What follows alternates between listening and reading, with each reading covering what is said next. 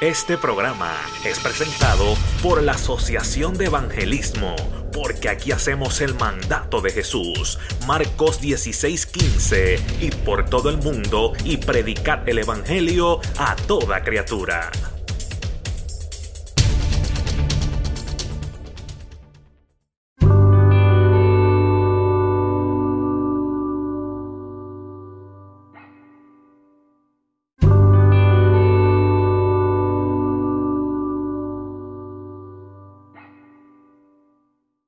Peter's like, ooh, ooh, pick me. Jesus is like, all right, come on.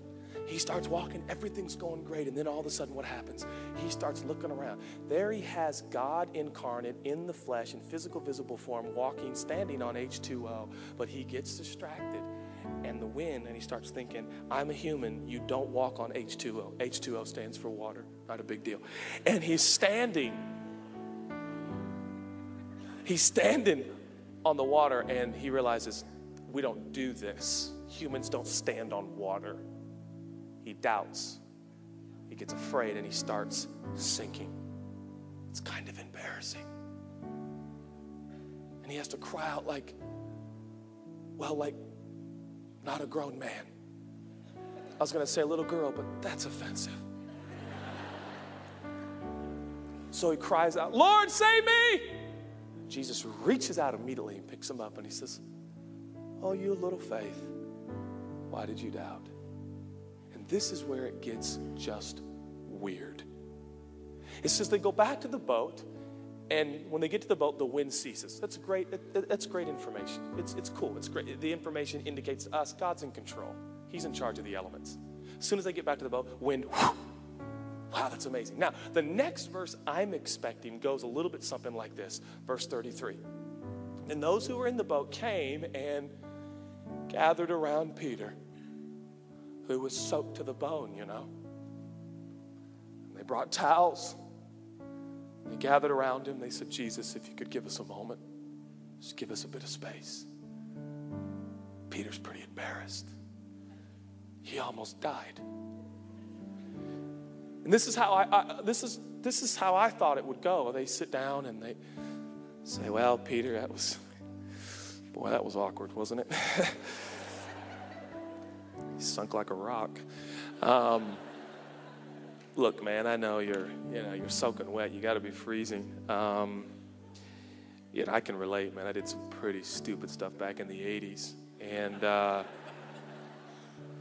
look, we, um, you know, yeah, Jesus, just, yeah, just, just, just a second. Appreciate, thanks. Yeah. Um, look, you know, it's look, we're going to get you a change of clothes. We obviously don't have any out here in boat in the middle of this water, but uh, it, when when we get to town, look, we'll we won't make it a big deal, make it a big scene, but we're, we're going to get you a change of clothes and just really look after you. And, and I, I don't have much to say here, man. It just sucks to be you, you know. Um,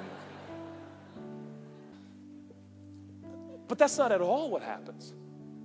It says they get back to the boat, the wind ceases, and all 12 of the disciples, including soaked Simon Peter, they all do what? They start enjoying God.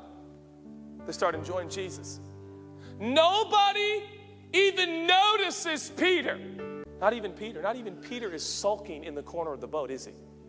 It says they all were like, Jesus, wow, you're amazing. Wow, you're the Son of God. Son of God. Wow. And then it says, and the boat reached its port. And now it's time to minister. Let me ask you a question Is Peter even dry yet? Is this, I mean, can somebody get him a hair dryer or a towel? Peter's worshiping wet. Peter is now facilitating long lines of sick people to touch the robe of Jesus wet.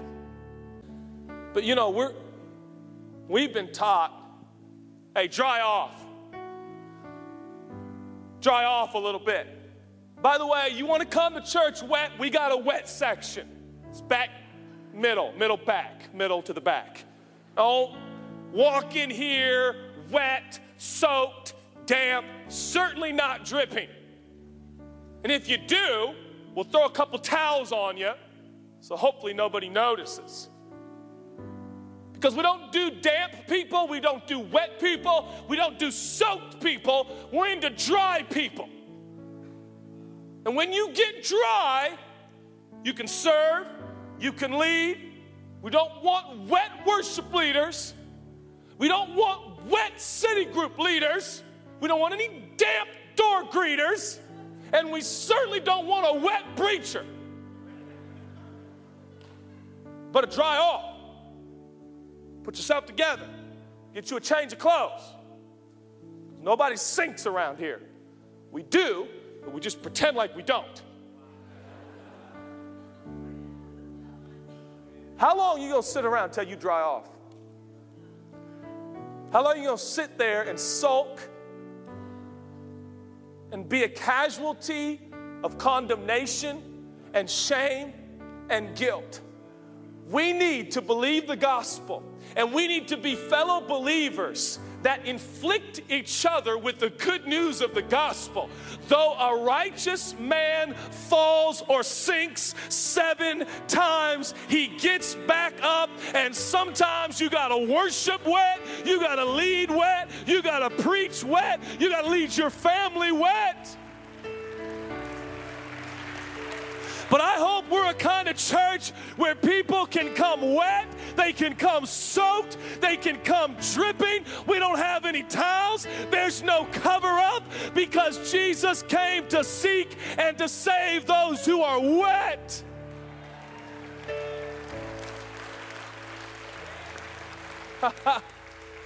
so the best thing you can do now that you sunk, you sunk so low. I know it was bad, I know it was horrible, but frankly, if you don't mind me saying, I don't want to spend another day of my life in going through the idiosyncrasies and the nuances of your sinkingness. I want us to start focusing on a Savior who saved me when I was sinking, and His grace is sufficient for me even when I'm wet, damp, or dripping. Come on, somebody. If you believe it, somebody say amen.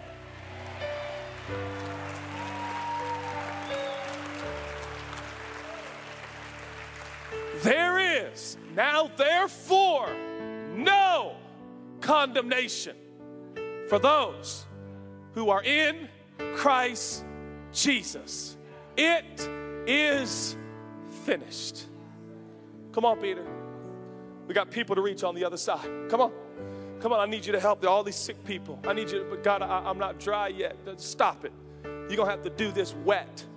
You're going to have to trust me that my grace is sufficient. You're going to have to trust me that I love you in spite of your sinkingness. You got to trust me that I'm with you, I'm for you, and you are who you are by the grace of God.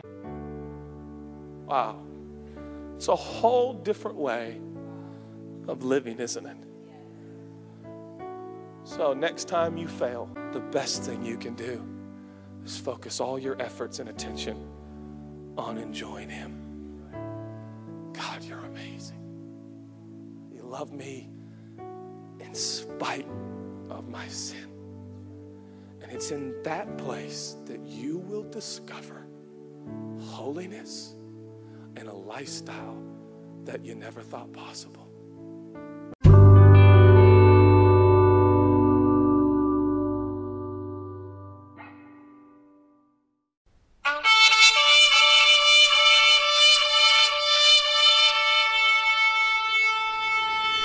Este programa fue presentado por la Asociación de Evangelismo. Hebreos 4:12. Ciertamente, la palabra de Dios es viva y poderosa y más cortante que cualquier espada de dos filos. Penetra hasta lo más profundo del alma y del espíritu, hasta la médula de los huesos y juzga los pensamientos y las intenciones del corazón.